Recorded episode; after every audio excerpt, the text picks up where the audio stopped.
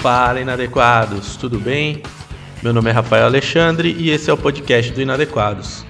Estamos de volta depois de um longo e tenebroso inverno.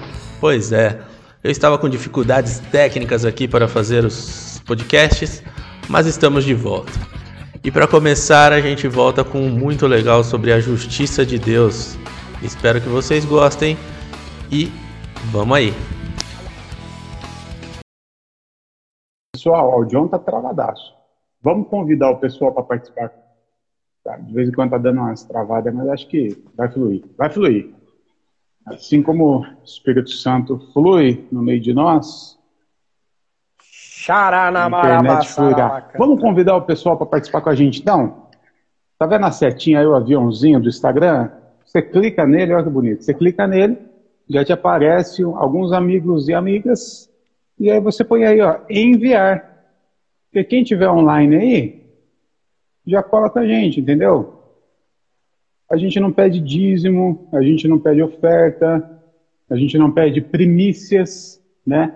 A gente não pede nada disso, a gente pede que você curta. Mas a gente pede justiça Ah, social. Justiça, social, a gente, a gente promove, né? E a gente pede que você corra com a gente. Ô, John, posso falar um bagulho pra você, irmão?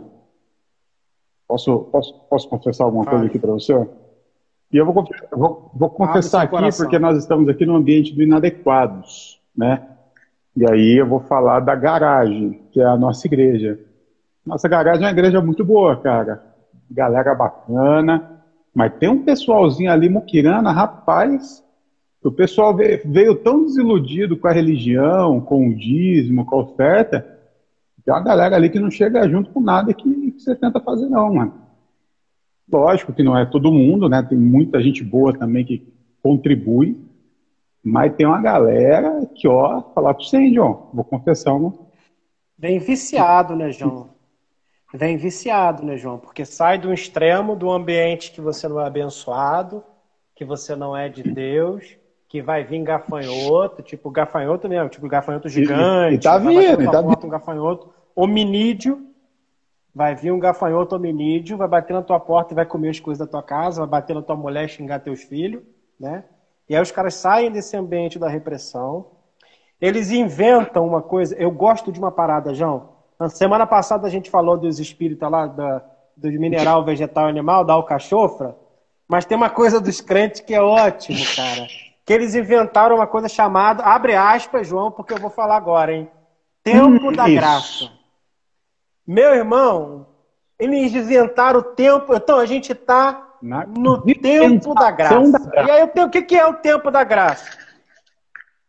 O que, que é o tempo da graça, João? Você não sabe disso, João, porque você frequentou igreja boa. Você veio da Vineyard, uma igreja maravilhosa. Esse discurso é meu aqui, John. Você não sabe, João, o que, que é o tempo da graça. Eu vou te explicar. É um modo, é uma dimensão de isenção de responsabilidade. Quando você entra, você liga o modo graça. É o seguinte, enquanto estava no modo da lei, você ganhava 5 reais do teu pai, você tirava 50 centavos para entregar para a igreja. Tá ligado? Você separava 50. Se você ganhasse mil reais, 100 você separava. Você dava o dízimo da hortelã e do cominho, como diz Jesus para os fariseus. Aí o que acontece? Você precisa fugir disso. Esse negócio é um ambiente ruim, roubou o teu dinheiro, te iludiu, te vendeu, sei lá, gato por lebre. E aí o que, que você faz? Você inaugura algo chamado tempo da graça. É uma dimensão de irresponsabilidade. A graça não é, de fato, algo que te leva a fazer mais, a ser mais generoso, a ser mais amável, a cuidar mais, a entregar mais, a ser mais gentil. Não, a graça é algo que te impele a fazer menos. Como é que funciona isso, João? Como é que você sai?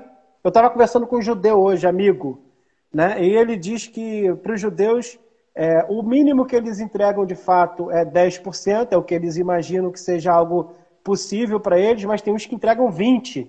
E eles entregam para que Deus cuide deles. Não tem, essa, não tem essa dimensão que a gente tem de graça, de amor. Não, eles entregam porque eles sabem que se eles cuidam das pessoas, Deus cuida deles através das pessoas, sacou? Se você cuida das pessoas que estão ao seu redor, as pessoas que estão ao seu redor cuidam de você também. É isso que eles é, é. imaginam. Então eles inventam essa dimensão da graça para se esconder da responsabilidade. É uma aversão à lei. É o outro extremo da situação. É virar um unha de fome, um escorpião no bolso. Essa ideia aí do. Né? É a parábola aí, do servo é, infiel. É, do servo Infiel não, é, usa outro, outra palavra. É, é, o, é o servo, é o Agostinho Carrara lá, o malandrão, é o cara que é bem malandro. Jesus ensina que o princípio, use o dinheiro Sim. que você tem para cuidar das pessoas, porque quando você estiver na merda, não é eu que vou te ajudar, não. Não adianta orar que eu não vou mandar anjo com cesta básica, não vou mandar anjo paga boleto. Então, use o seu dinheiro para fazer amigos cuidar de pessoas para que quando você estiver na merda, essas pessoas que você ajudou e pessoas que viram você ajudando outras pessoas possam dizer agora é nossa vez então de ajudar o Berlofa, né, mano? Então, mas aí essa dimensão da graça aí, esse tempo, eu gosto quando a pessoa fala, não, mas agora a gente está no tempo da graça. Fico imaginando o que, que, é isso. Essa, essa dispensação não. no céu, como é que aconteceu? Não, teve anjo soltando fogo, teve churrasco. Deus falou, ah, vai ter um viradão pro tempo da graça agora. É tipo É, só novo. uma chave, sabe? Aquela chave que tem empresa que você pega nela aqui assim, ó, e aí você puff, põe ela para baixo. Até Jesus, a chave estava para cima na lei. Quando Jesus nasceu, que, que que o parto aconteceu ali, que José catou a cabeça e falou: é um menino. O anjo passou lá e fez Ploft, tempo da graça. Aí, peça, tempo teve, da graça. teve contagem regressiva: 10, 9. Teve, teve anjo pulando três novinzinha no céu para entrar no tempo da graça com, Sim. com pé de.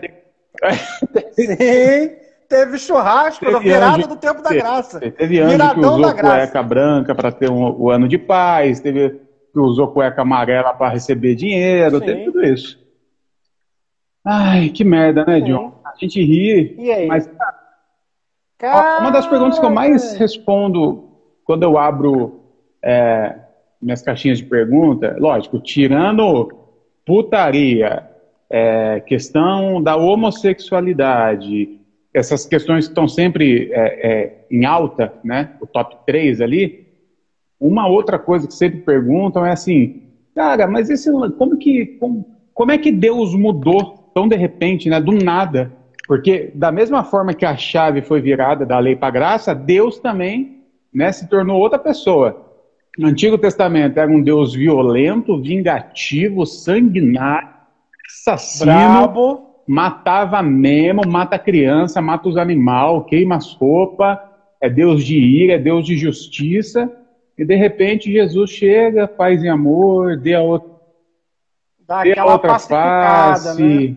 ame seus inimigos. Porra, Deus, você matou os inimigos até hoje, e de repente você falou para mim, amar, eu amo o inimigo, mas o seu você mata tudo, é isso? É isso?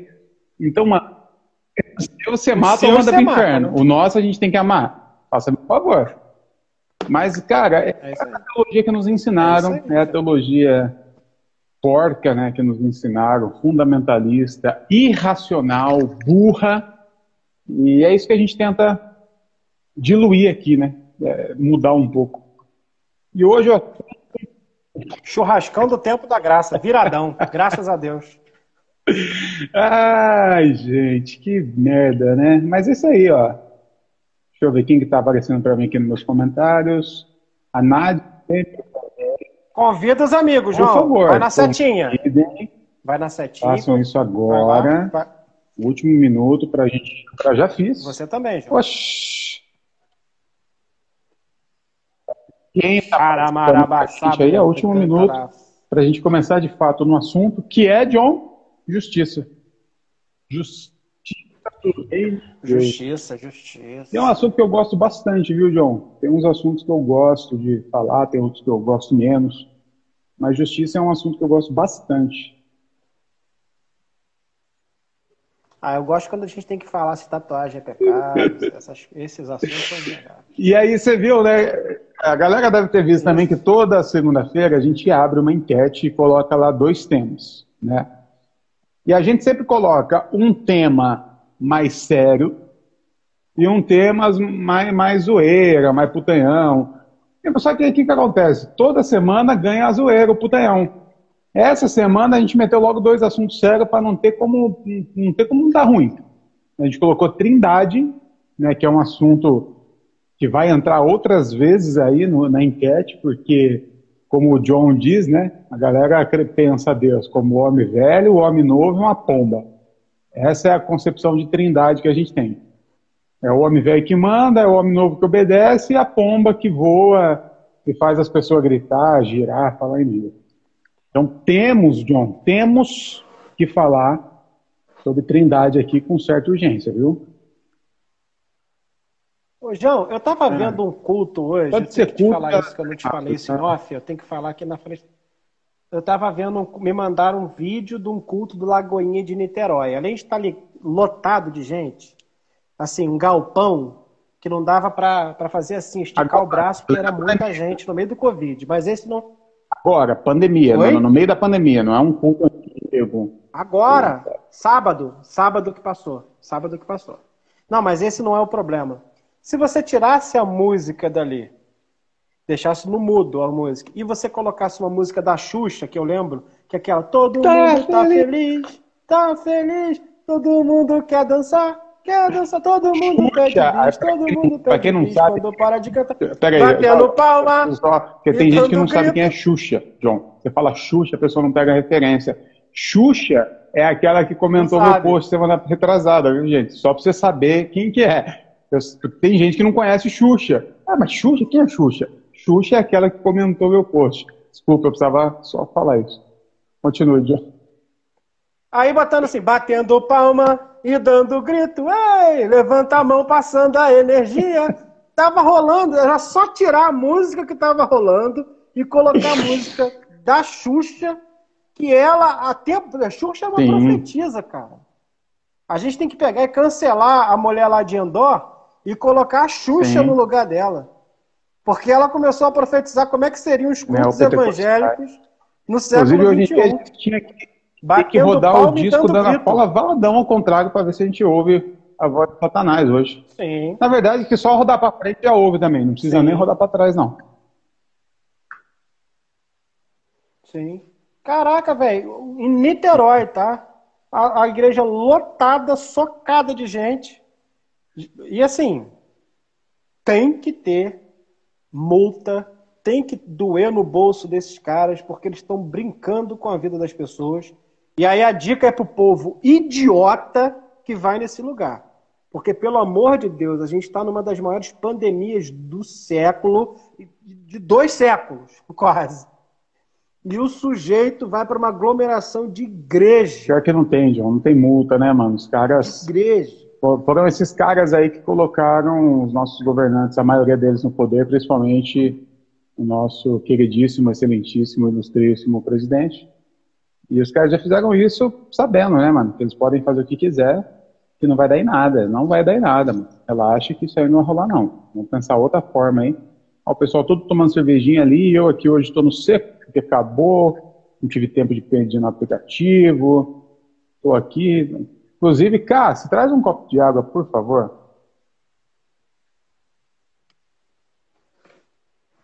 Telinha geladinha, delícia. Bom, vamos lá, John. O assunto então é justiça. Justiça do reino de Deus. E eu queria começar, queria é começar é respondendo já uma pergunta que mandaram lá no Insta, já para a gente, como o tema é justiça do reino de Deus, já vamos eliminar metade desse título falando sobre o reino de Deus, né? Inclusive quem perguntou aqui foi a Beca. É, que bolhufas é essa é esse negócio de reino de Deus na terra, que nasceu dos miolos de Neuza Itioca. Não, calma. A Neuza Itioca não, não ensinou, não inaugurou, não inventou o reino de Deus, tá?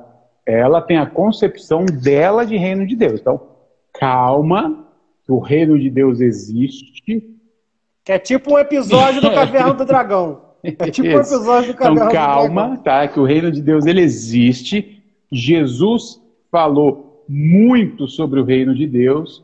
Nós somos, usando um, um, um linguajar crentez, né? Nós somos cidadãos do reino de Deus.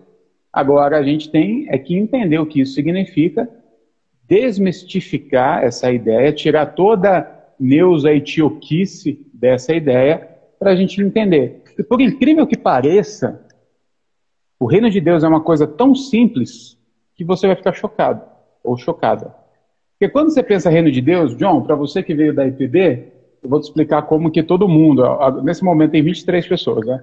Como que essas 23 pessoas pensam o reino de Deus. Essas 23 pessoas. e eu tô falando isso para te zoar, não, viu, meu irmão, minha irmã? Porque eu sei que quando a gente pensa reino de Deus, a, gente, a primeira coisa que vem na nossa cabeça primeiro é o céu.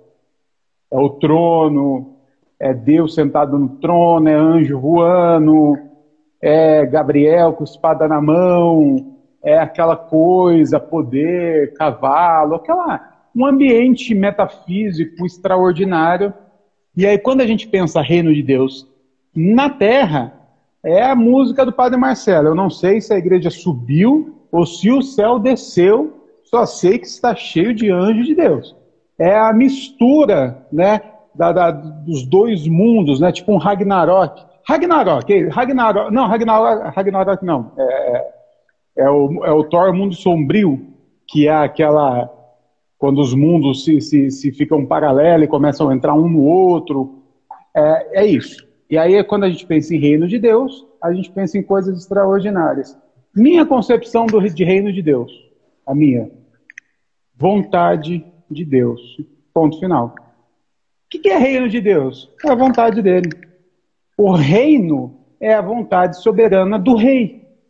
O reino é um lugar que existem pessoas, existem uma sociedade, né? O reino, a, a cidade que fica ali em volta do castelo do rei, e o reino é o governo de Deus naquele ambiente. É a vontade de Deus sobre aquelas pessoas. Então, o reino de Deus não tem anjo, não tem não tem nada, só tem a vontade de Deus. Essa é a minha concepção de reino de Deus. João, por favor, qual seria a sua? É, o reino de Deus é o ambiente em que Deus reina. Esse é o reino de Deus.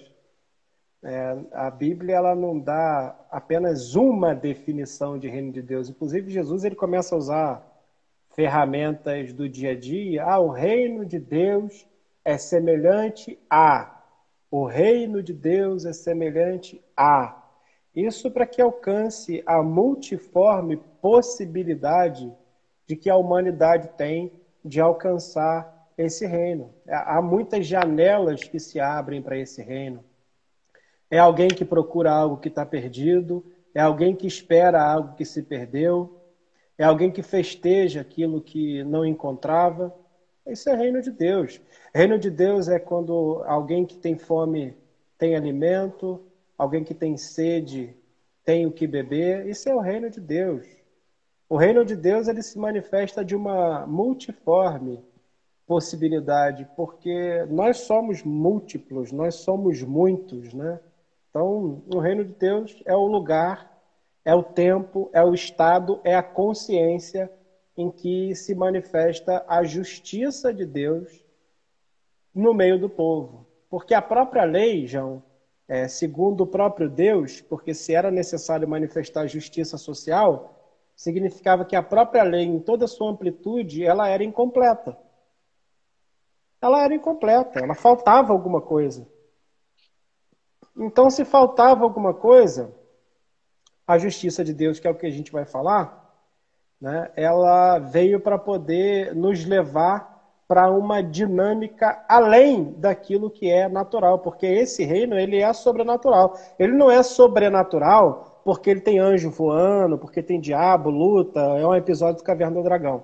Ele é sobrenatural porque naturalmente a humanidade, em sua concepção, se desviou de Deus, rompeu com Deus, rompeu com a Trindade, né? Abandonou aquilo que ela foi chamada para fazer. Esse é o natural da humanidade, viver apartado um dos outros, uns dos outros. Viver cada um na sua indiferença. E o reino de Deus ele veio para suplantar esse modelo de que a gente vive em nós mesmos, a favor de nós mesmos. Né? Então, o reino de Deus é um reino em que a gente já não é mais pela gente, a gente é uma comunidade. É assim que se instaura o reino de Deus, através da reconstrução da ideia de comunidade. Ótimo.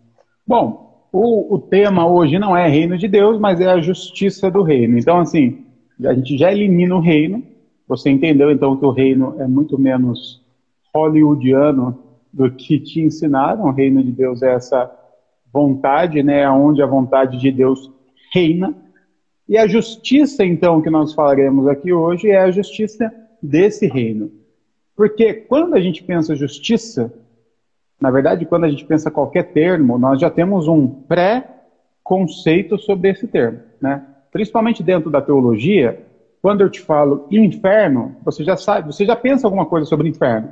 Mas eu preciso saber se o que você pensa sobre inferno é a mesma coisa que eu penso sobre inferno sobre, e o que o John pensa sobre inferno. O que, que é inferno? Céu, reino, justiça. Então a gente precisa alinhar as nossas ideias, as nossas expectativas sobre justiça. Essa é a nossa ideia hoje. E, e eu quero fazer um, um exercício aqui é, com, com a galera que está nos assistindo faça o seguinte: eu quero que você pense. Se você quiser digitar aqui nos comentários, fique à vontade, mas assim, talvez não dê tempo, não vamos perder muito tempo. Eu quero que você pense em uma situação de justiça. Crie na sua cabeça uma cena, algo que, que possa acontecer, para você falar: ah lá, agora aconteceu a justiça. Pense nisso, faça isso agora. Você tem 10 segundos para pensar nisso. Crie uma cena, uma tirinha, um quadrinho na sua cabeça em que acontece justiça nos seus olhos. Você vendo ali um grupo de pessoas e falou, putz, aconteceu lá. Finalmente reinou a justiça. Bom, já deu tempo. Eu ouso dizer, John, eu ouso é, imaginar que a maioria das pessoas pensam justiça, via de regra, de duas formas, basicamente. Ou é a justiça que pune ou é a justiça que recompensa, né? Ou é a justiça punitiva ou é a justiça retributiva, a que retribui. Por quê? Porque esse é o conceito de justiça que chegou para nós. Assim como quando a gente pensa amor, o conceito de amor que chegou para nós tem muito mais a ver com Aristóteles e Platão do que o amor ágape, né, do Cristo. Os conceitos de justiça também que chegaram para nós é basicamente restauração, é, punição ou recompensa, né? Então, quando eu disse para você pensar numa cena, talvez você tenha pensado em um bandido que cometeu um crime e foi preso, foi pego, preso. Bom, ele está sendo. Finalmente aconteceu a justiça. Ele cometeu um crime e agora ele vai pagar pelo crime. É justiça. Essa é a justiça punitiva. E tem a justiça retributiva, né, a que recompensa. Eu trabalhei o mês todo, então eu ganho o meu salário. Eu ganho a minha retribuição, a minha recompensa. Eu ganhar o meu salário depois de trabalhar um mês bonitinho, entrando às oito, saindo às cinco, fazendo uma hora de almoço direitinho, é uma recompensa, é justo. E, e acaba que nós ficamos limitados, John, em pensar justiça apenas dessas duas formas, basicamente.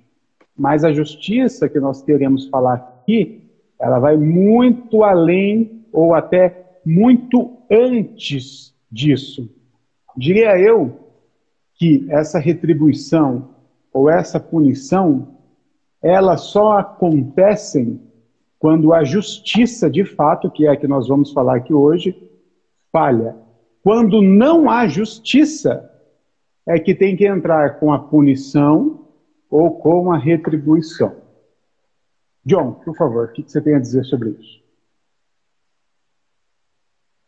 Eu vou pegar um copinho de água, só um. É, pode, é, pode tocar.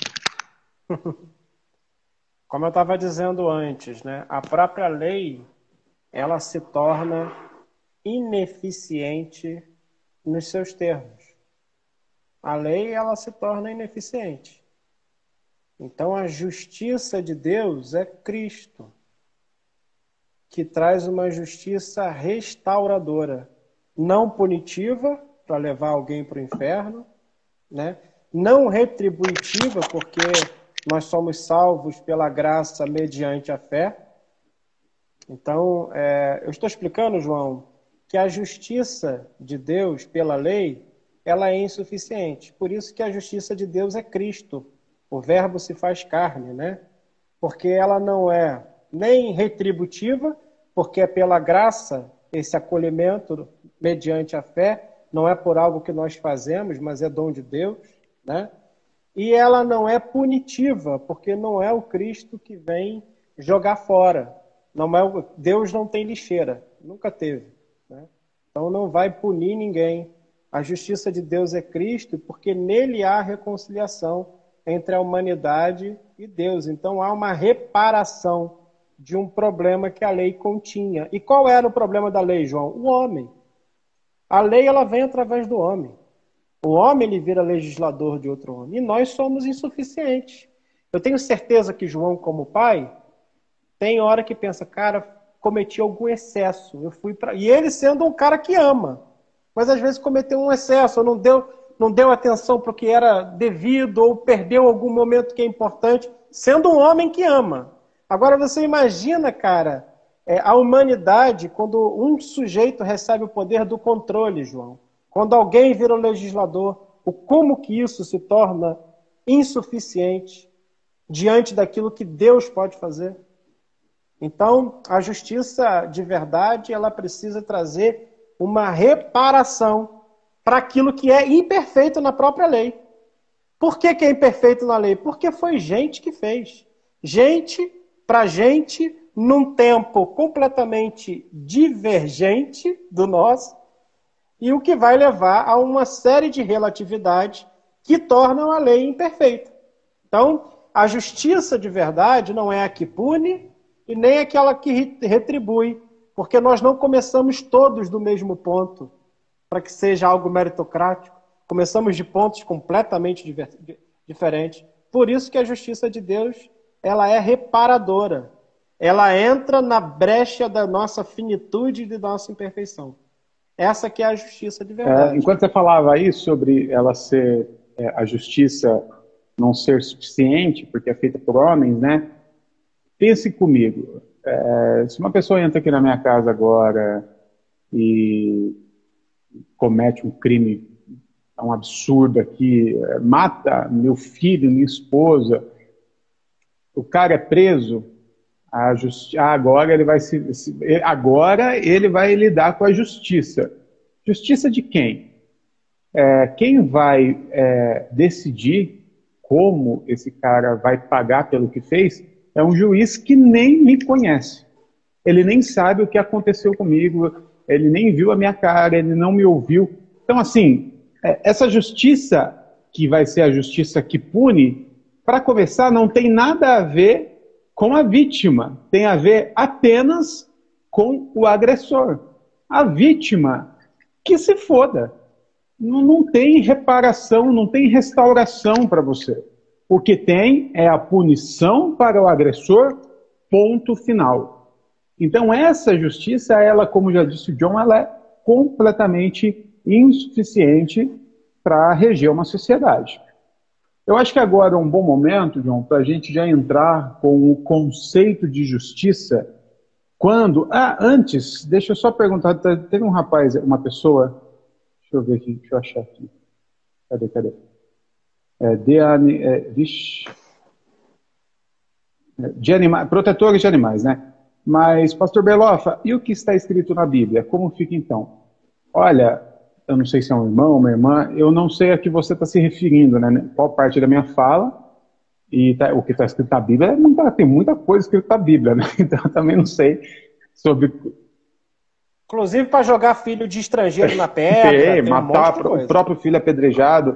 Então, assim, eu não sei a, a que você se refere. Sim. Se você puder é, ser um pouco mais específico, aí a gente pode é, tentar responder. É, voltando aqui, é, acho que seria legal, John, a gente entrar então é, num conceito mais teológico de justiça, qual é qual é o termo, né, que é utilizado que veio que veio lá do Antigo Testamento, né, que veio do hebraico, que é um termo utilizado para justiça, que a gente vê muito nos profetas menores, e fica aqui minha sugestão para você que está assistindo. Primeiro, não leia Antigo Testamento. Perda de tempo, olha, tanta coisa boa para você ler, né? tanto livro interessante, Paulo Freire, Desmond Tutu, tanta coisa gostosa de ler. Você vai ler o Antigo Testamento? Ah, é preguiça, preguiçinha. Não, não, a não ser que você tenha muito tempo da sua vida livre, assim, já leu tudo, já maratonou as séries. Aí você lê. Aí se você for ler, leia os profetas menores. Os profetas menores são ótimos. Os caras falam muito sobre justiça. E é ali que você vai encontrar muito esse termo que eu vou pedir para o John explicar para a gente aqui, que é o tzedaká. Não sei se minha pronúncia está certa, viu, John? Meu hebraico está meio enferrujado, está meio... Tá... Por muito tempo, né? Mas fala um pouco para a gente da tzedaká, que é justiça. É, é Zedaká. Não é Zé da Cá, não, tá? Não é o meu sogro, né? Que é o Zé, pai da é... Cá, né? O Zé da Cá. Não, não é o Zé da Cá. Então, é, vem de uma palavra, é, o construto dela, o prefixo, é, o Zedek, que era uma vara de medir. Por exemplo, João, se a gente tinha um terreno do lado, o meu do lado do seu, para que a gente dividisse a terra de forma igual, a gente usaria o Zedek, que era uma vara reta, que seria a mesma vara tanto para mim como para você. Então, esse virou o conceito de justiça, Zedek, que forma a palavra Zedaká, né? que é uma parte da trindade da autorreflexão dos judeus, que é o Zedaká e Tchuvá e Tefilá, que significa Zedaká, justiça social, tem gente que confunde com caridade, com bondadivismo, né? Mas é justiça social, o termo. O tchuvá, que significa arrependimento, arrepender-se, reflexão e arrependimento. E o tefilá, que é a oração. Então, todo judeu, quando começa a ler é, a Torá, ele começa a partir dessa perspectiva, que tudo que está ali está falando sobre Sadaká, ou Zedaká, ou Zedek, Chuvá, que é arrependimento, e Tefilá, que é oração. Tudo que contém ali tem a ver com justiça social, arrependimento e oração. Tudo. A lente que eles utilizam é essa. Tudo precisa ser a partir da Zedaká, Chuvá e Tefilá. Então, a, a chave hermenêutica que o judeu utiliza para a leitura é essa. Primeiro, porque eram povos agrícolas, João. Nos povos agrícolas, o que a gente mais vai ter são esses desníveis. Porque o sujeito escolhe plantar tomate, João, e o outro sujeito escolhe plantar quiabo.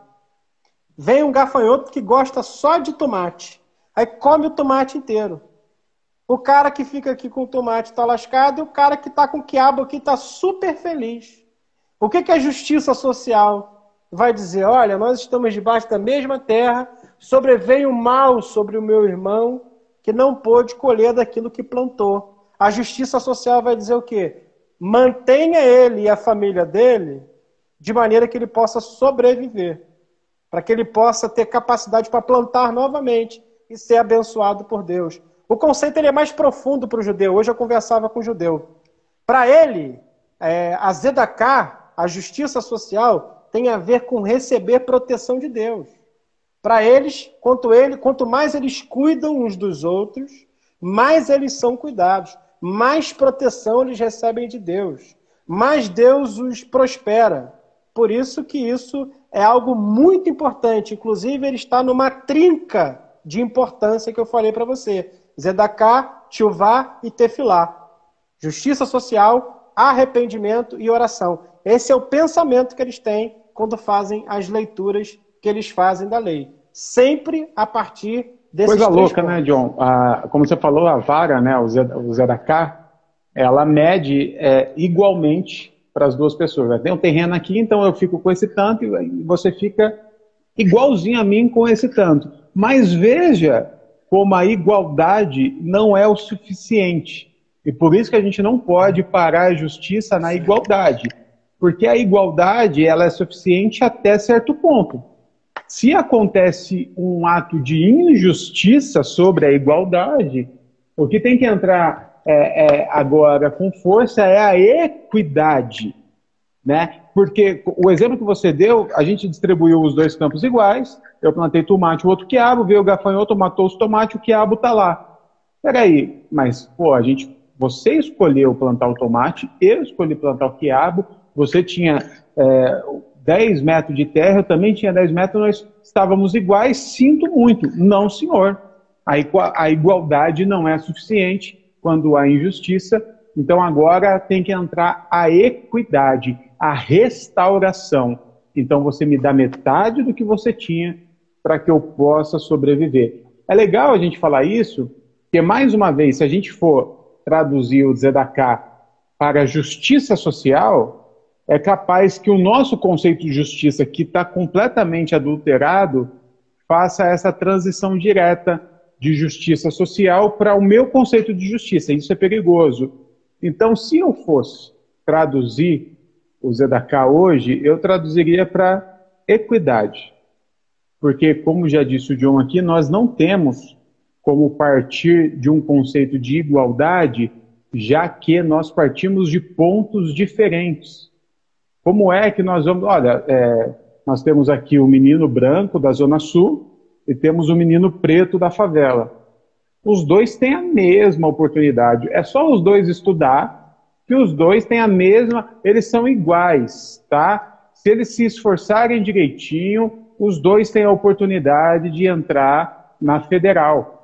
Lógico, lógico que tem. O menino da Zona Sul tem cinco refeições por dia, tem internet, nunca faltou luz, nunca faltou água, não precisa se preocupar com nada da casa, porque o pai paga as contas. O menino da favela, ele, tudo bem que ele só come uma vez por dia, né, vive em meio a tiroteio, né, normalmente mora só com a mãe, porque o pai já abandonou, ele se preocupa em pagar as contas, então assim, perceba que nós não partimos do mesmo ponto, então não temos como trabalhar o conceito de igualdade numa sociedade tão injusta como a nossa. O conceito que nós temos que trabalhar é equidade, e, na minha opinião, o Zedaká é equidade. Eu acho que até aqui a gente já consegue dar um próximo passo, John, que é pensar agora realmente de forma prática como isso pode se aplicar, como a justiça do reino de Deus é aplicada então de forma prática, já que não é só uma, restaura, uma retribuição, não é apenas uma punição e não é apenas uma, uma, uma igualdade, mas é uma equidade. John, eu pensei num texto aqui, uma fala de Jesus, uma parábola de Jesus. Eu vou abrir ele aqui, enquanto isso, eu queria que você. Falta algo para a gente pensar aqui antes de dar um próximo passo? É, falta algumas coisas, João. É, em primeiro lugar, que toda lei judaica ela está circulada desde que o povo se forma em Canaã em gerar um amparo a uma dimensão maior do Estado, e nesse caso, mesmo que um Estado teocrático, porque quem mandava era Deus, né? É, um amparo maior é, do Estado às fragilidades sociais. Então a gente tem um quarteto da fragilidade, pessoas que estavam em risco social. Então a gente pode falar das viúvas, dos órfãos, do pobre, né? E, e, e, mais um tanto de gente que era amparado, inclusive os próprios levitas, né? Que socialmente não receberam parte nas terras, né? E eles não podiam plantar nem colher, né? Então havia um amparo para as brechas que era comum da sociedade. Não existe a mão invisível do mercado. Tá? Inclusive, se você é desse papo, eu aconselho você que você descurta a página do Inadequado, porque aqui a gente não tem nada para você, cara. De verdade. De verdade. Não existe essa mão invisível do mercado que vai regular tudo.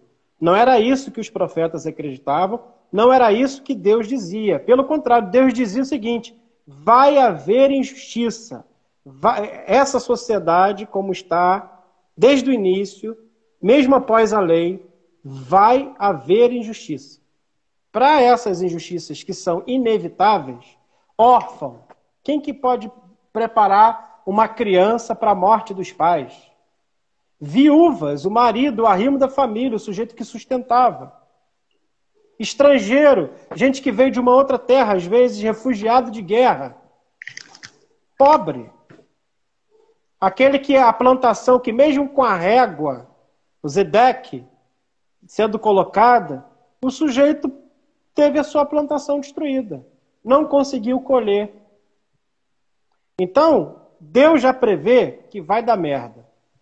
Deus já prevê que não existe uma mão invisível do mercado regulando nada. E aí ele cria as leis de amparo a essas pessoas.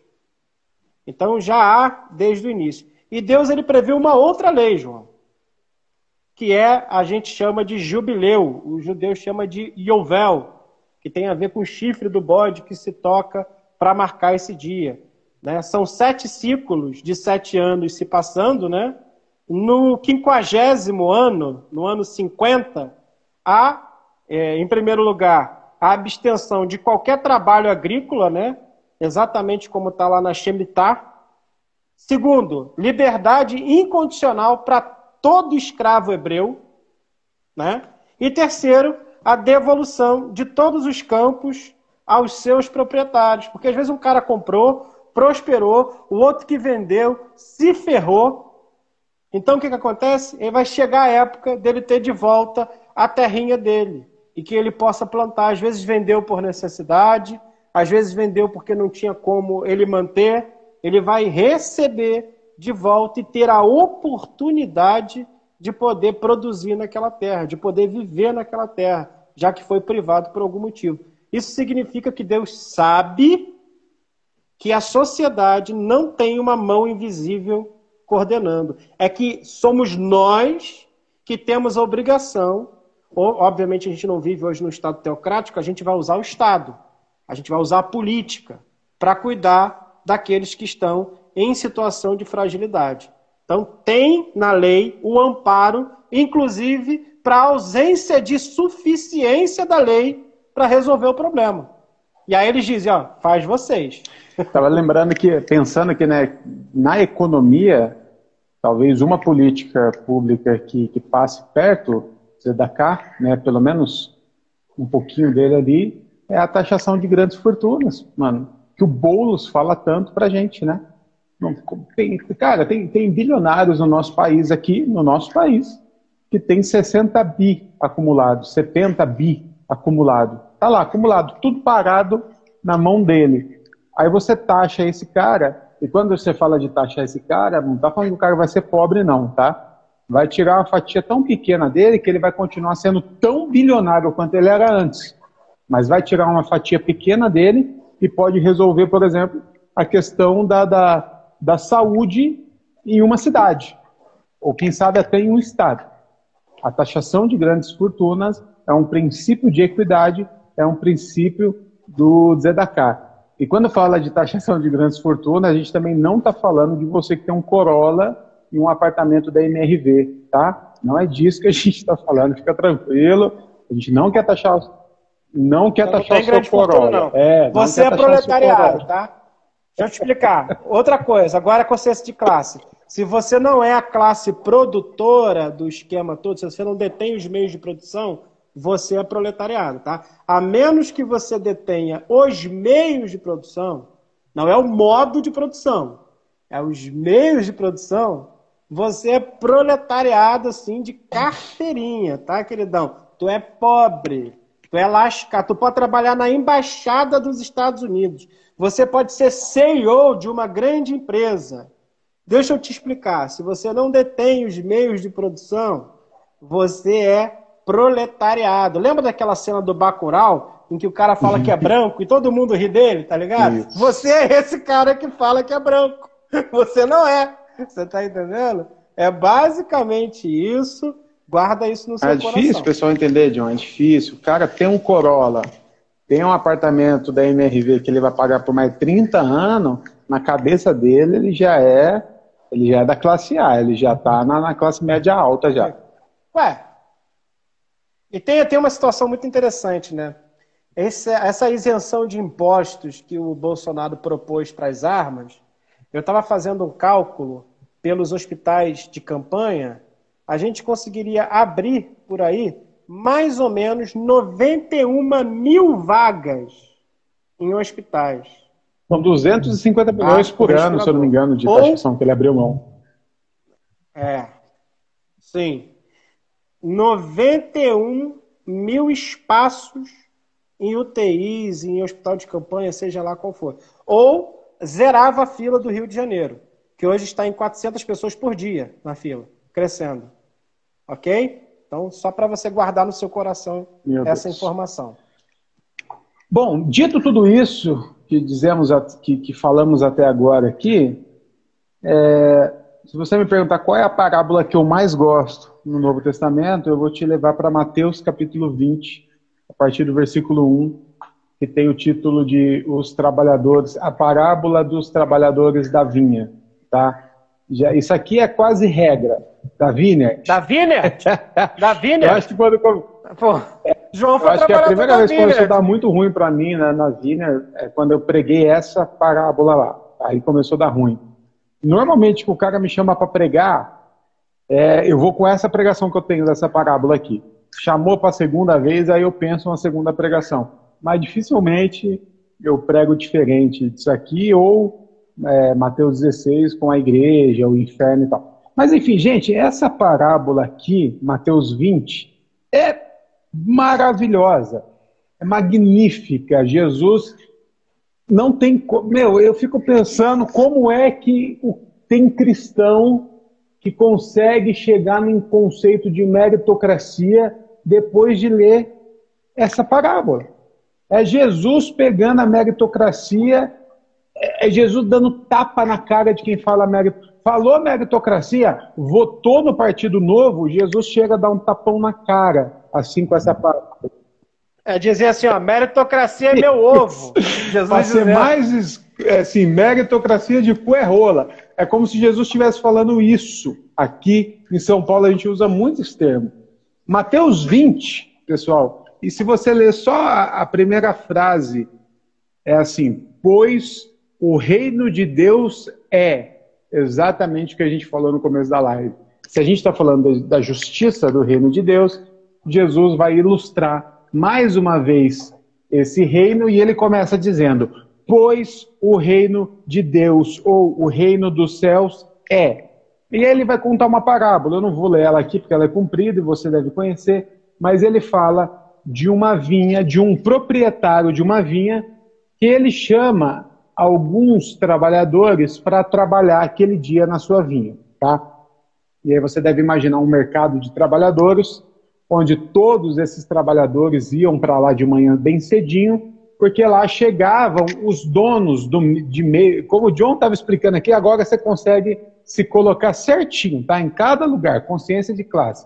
Chegavam os donos chamar para chamar o proletariado, tá bom? Aí eles chegaram e falaram, gente, eu preciso de mil homens para trabalhar comigo hoje na minha vinha, tá? Então vem você, vem você, vem você. Chamava os mil e eles iam. O interessante é que no versículo 2 é o seguinte, eu vou ler. Ele combinou pagar-lhes um denário, um dia de trabalho, 100 reais, 200 reais, pelo dia e mandou-os para a sua vinha. Porra, mas que país é esse que é 200 isso, reais um dia de isso, trabalho? É, é Dinamarca isso. que ele tá, porra? Aqui no Brasil é 60 real. Mas em outros lugares, quem sabe. Mas o que fica muito do, na minha cabeça reais. é que ele combinou, tá? Não tem conceito de justiça aqui, não tem nada. Ele combinou. Combinadão. Gente, vamos trabalhar? Ah, 50? Não, 50 é pouco. Pô, 80? Vamos fechar 75, fica beleza, então. Mas você dá o almoço? Não, não e pesa para mim. Então paga 70, dá o almoço e leva a gente, traz a gente, tá? Freta o ônibus. Ah, fechou, fechou, vambora. Combinou, combinadinho, como diz, combinado não sai caro. Mas aí o que, que acontece? Versículo 3. Por volta das 9 horas da manhã, ele saiu e viu, os, e viu outros que estavam desocupados na praça e disse: Vão também trabalhar na minha vinha E agora é que, puta merda.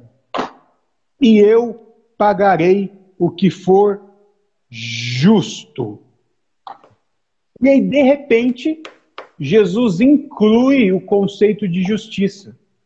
Perceba, enquanto estava tudo certo, enquanto o dia estava começando, de manhã, cedinho, de manhã enquanto cedinho. não tinha ninguém desocupado, porque o dia ainda estava começando, não teve justiça, teve combinado. Ó, vem você, você, você, você. Aí o cara volta e tem gente que não conseguiu emprego. Olha só que foda isso. Algo aconteceu. Já tinha desemprego John, época, no dia em que o dia já começou, a galera já está trabalhando, mas ficou um grupo lá sem emprego. Já havia mais mão de obra do que já havia mais trabalhadores do que trabalho. Alguma coisa aconteceu. Aí talvez você pense assim, não, mas os caras é vagabundo, esses aqui devem ter chego um pouquinho depois, é aquele que chegou mais tarde, é aquele que a mãe tentou, teve que expulsar de casa, vai arrumar um emprego. Aí eu vou te convidar a ler comigo versículo 7. Versículo 6.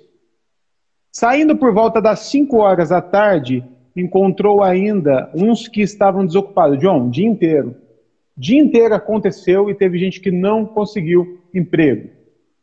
E o dono da vinha perguntou: por que, que você. É igual ao Brasil. É igual ao Brasil, né, João? 14 milhões de empregados. Inteiro. E aí você fala assim: é vagabundo, John, é vagabundo que não quer nada com nada. Tá. Por que vocês estiveram desocupados o dia todo? A resposta: porque ninguém nos contratou.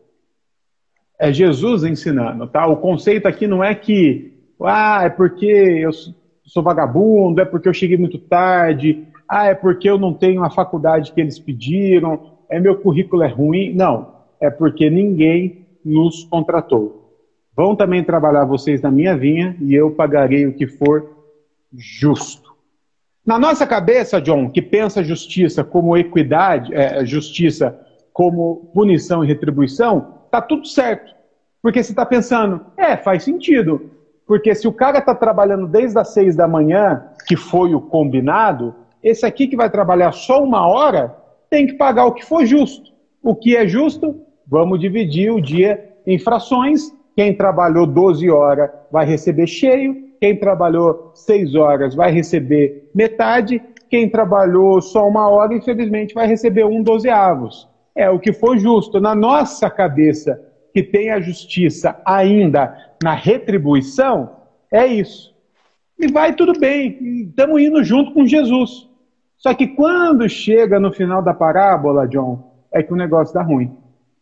Quando vai chegando mais para o final da parábola, Jesus dá, um, dá uma cambalhota no nosso conceito de justiça, mas a gente vai explicar só na segunda parte da live, não é isso? Sim. Mas isso aí, galera, é tipo os caras que trabalham com, com Renaudet. Você vai lá, tá? É. O cara vai, o cara vai falar, ó, eu tô trabalhando há cinco meses, tenho cinco BMW, já fui em cinco Cruzeiro, já, e tô ganhando 20 mil reais por mês. E ó, não tô trabalhando, tô trabalhando para mim mesmo. Ele é, ele é o produtor da Renaudet, ele fabrica, ele é dono da fabricação.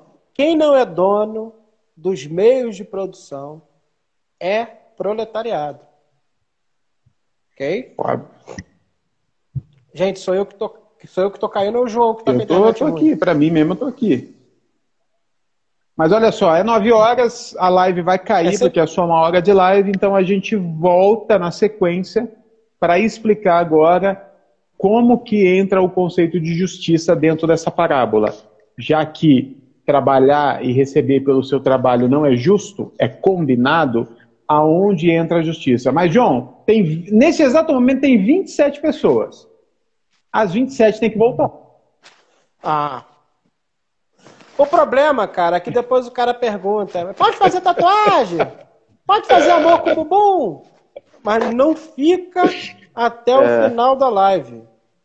Ele não fica até o final da live. Então, meu querido, volta. Tem 27 pessoas aqui.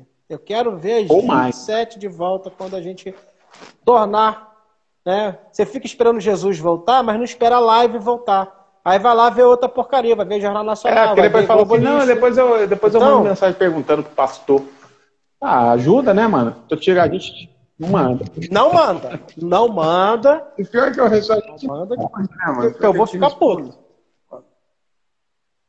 Se mandar, eu vou ficar puto. Então, vamos voltar. Eu vou encerrar e vocês vão voltar, hein? Em nome de Jesus.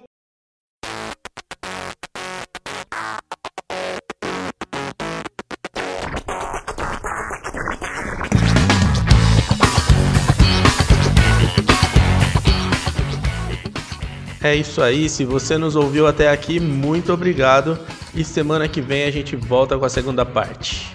Um abraço.